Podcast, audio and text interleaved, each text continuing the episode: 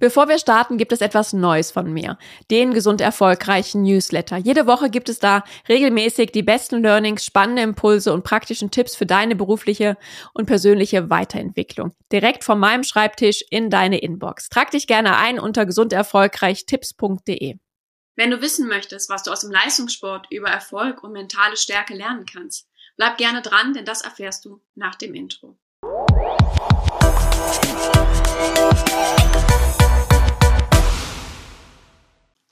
Hallo und herzlich willkommen zum Gesund Erfolgreich Podcast.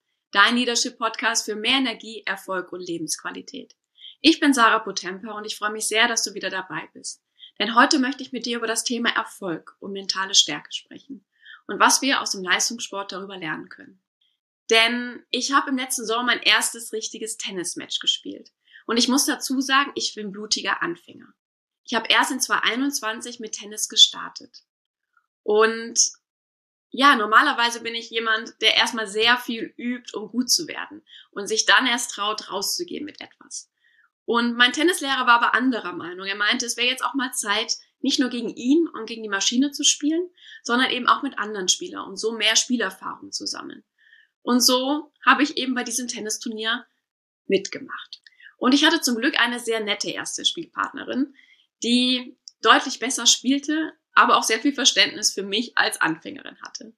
Und somit haben wir uns zunächst erstmal eingespielt. Und für mich lief es wirklich gut. Auf meinem Niveau natürlich. Ich habe die Bälle rüberbekommen, ich habe die Aufschläge hinbekommen und meine Nervosität hielt sich eigentlich in Grenzen. Und es machte sogar Spaß. Und dann passierte doch etwas sehr Spannendes, was ich gerne mit dir teilen möchte. Denn mit dem Start unseres Matches, das heißt, dass wir angefangen haben, wirklich zu zählen, ging bei mir plötzlich nichts mehr. Ich habe keinen Ball mehr übers Netz bekommen, sämtliche Aufschläge landeten im Netz und ich war schon ein bisschen frustriert. Und je häufiger ich daneben schlug, desto stärker fing an, meine Gedanken verrückt zu spielen. Und ich habe mich quasi schon so in eine Negativspirale reingeredet. Das kann doch jetzt nicht wahr sein, streng dich doch mal richtig an. Du kannst es doch besser, was soll die jetzt über dich denken? Du hältst die doch auf die hat doch jetzt überhaupt keinen Spaß an dem Spiel, das kannst du doch jetzt nicht bringen. Und welche Gedanken noch alles in meinen Kopf kamen. Vielleicht kennst du das. Und meine Spielpartnerin war so nett, dass sie das auch wirklich erkannt hat und gesagt hat, okay, ich glaube, das funktioniert gerade nicht mehr so gut. Lass uns doch noch mal einfach so ein paar Ballwechsel machen. Ganz locker, ohne ohne Druck. Und das Kuriose war, dass es plötzlich, als es um nichts mehr ging für mich, und wenn wir doch mal ehrlich sind, ging es eigentlich die ganze Zeit für mich um nichts. Es war klar, dass ich nicht gewinnen werde. Ich wollte einfach nur Spaß haben und Erfahrungen sammeln. Lief es wieder deutlich besser. Ich habe die Bälle wieder über, den, äh, über das Netz bekommen. Ich habe sie wieder getroffen. Ich habe die Aufschläge hinbekommen. Alles natürlich auf meiner Spielstärke. Und ich habe mir gedacht, das kann doch jetzt nicht wahr sein. Und als wir wieder anfingen zu zählen, ging wieder nichts. Und mein Kopfkino fing an und hat mich komplett blockiert. Und vielleicht kennst du solche Situationen auch, wo dein Kopfkino anfängt, dich zu blockieren, deine negativen Gedanken, deine Selbstzweifel und deine Ängste zu scheitern. Und das können wir eben auch im Leistungssport beobachten. Ich habe in den letzten Wochen eine neue Netflix-Serie ähm, gesehen, die heißt Breakpoint. Und dort werden große, talentierte Tennisspieler begleitet bei den großen Matches dieser Welt. Und uns somit einen Einblick hinter die Kulissen gegeben. Und dort kann man schön beobachten, dass über den Sieg oder Niederlage rein der Kopf entscheidet. Wie gut der Spieler seine Gedanken im Griff hat.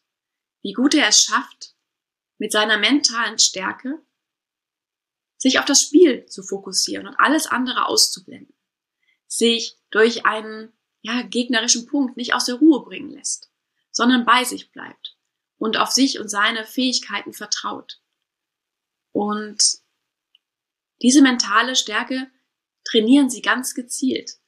Eben genau für diesen Moment, wo es darauf ankommt, diese Leistung auch abrufen zu können. Und dass gerade die Spieler, die es zu sehr wollten und sich zu sehr selbst unter Druck gesetzt haben, sich gerade noch mehr blockiert haben und damit ihr volles Potenzial in dem Moment gar nicht abrufen konnten.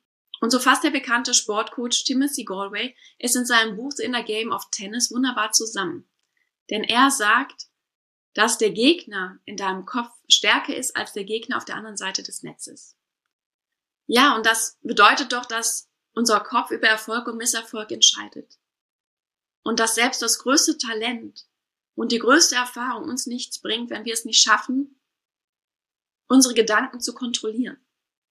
Und mit einer inneren Stärke gegenzusteuern, wenn diese Selbstzweifel, diese Ängste und diese negativen Gedanken auftreten in stressigen Situationen, in herausfordernden Situationen. Und das passiert natürlich jedem.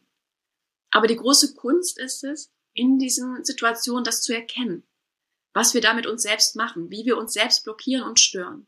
Und dann innerlich, ja, so eine Art Stoppschild zu ziehen. Und wieder zu sich zu kommen, wieder den Fokus zu finden um weiterzumachen und nicht abzudriften in diese Negativspirale.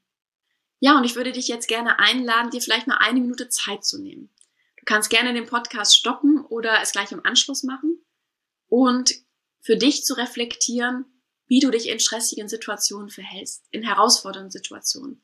Welche Gedanken kommen da häufig auf, die dich blockieren und hindern, wirklich deine Leistungen auch abzurufen? Ja, und was könnte für dich so ein inneres Stoppschild sein, was du ziehen kannst innerlich, wenn du merkst, dass die negativen Gedanken wieder einsetzen, die dich blockieren, die dich hindern, die dich stören in der jeweiligen Situation. Ja, und damit bin ich auch am Ende dieser Episode. Ich hoffe, du konntest wieder einen Impuls für dich mitnehmen, den du direkt in deinem Alltag umsetzen kannst. Und ich würde mich freuen, wenn du auch beim nächsten Mal wieder dabei bist. Abonniere gerne diesen Podcast, empfehle ihn gerne weiter und lasse mir gerne eine Bewertung. Ich freue mich bis zum nächsten Mal. Alles Liebe, deine Sarah.